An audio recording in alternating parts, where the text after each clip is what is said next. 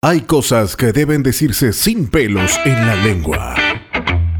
Y hay situaciones que definitivamente no deben callarse. A quien le caiga. Con Ulises Oyarzún.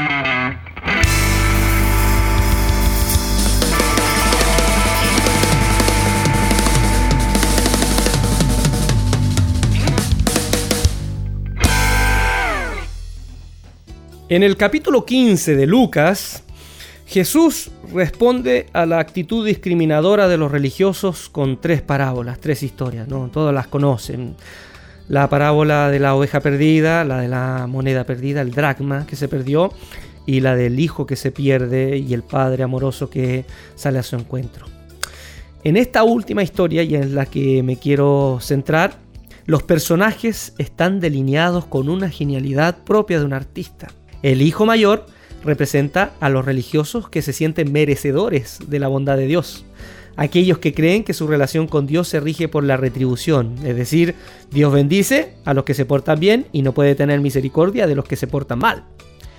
El hijo menor, en cambio, representa a los que viven, entre comillas, perdidos en sus conductas tan alejadas de la moral religiosa aquellos que por diferentes motivos no están a la altura de los estándares morales que impone la religión oficial. Y el Padre representa a Dios, ese Padre amoroso que no ve a los pecadores como la religión los ve. La religión judía y la de todos los tiempos ve al hombre como un ser malvado, un ser despreciable y sin remedio. Jesús nos muestra que para Dios el ser humano es un ser tan desdichado y desgraciado que necesita ser buscado con amor y compasión como a una torpe oveja. Y que cuando es encontrado, su rescate es signo de la mayor de las alegrías, como la descrita con esta mujer que encuentra su moneda. Una moneda insignificante, porque en última instancia, aunque para muchos un dracma no vale nada, como así también la vida de algunos no vale nada a los ojos de otros más poderosos, para Dios la vida de alguien, por muy humilde y olvidado que sea, tiene un valor incalculable. Dios ve al hombre como ese padre ve a su hijo. Y ese mismo amor entrañable, como lo muestra Jesús, que es lo que sintió el Padre por ese joven que vuelve, es el que Dios siente cuando ve a una persona que según la religión oficial está perdido. Conclusión, cuando yo envío una carta y esa misiva no llega a destino, digo que está perdida.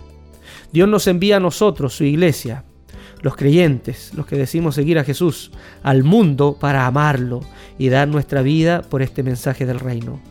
Pero hay muchos cristianos que nos hemos olvidado del mensaje original y hemos llegado a la gente comunicando cualquier cosa menos del amor del Padre. Yo me pregunto, si nos enviaron con un mensaje tan claro, tajante y revolucionario, y no lo hemos llevado a su destino, ¿quién está más perdido? ¿Ellos o nosotros? ¿Todavía estás ahí? Si aún quieres más información sobre nosotros, visítanos en www.ulisesoyasun.org o en Facebook, Twitter e Instagram. Hasta el próximo A quien le caiga. Te esperamos.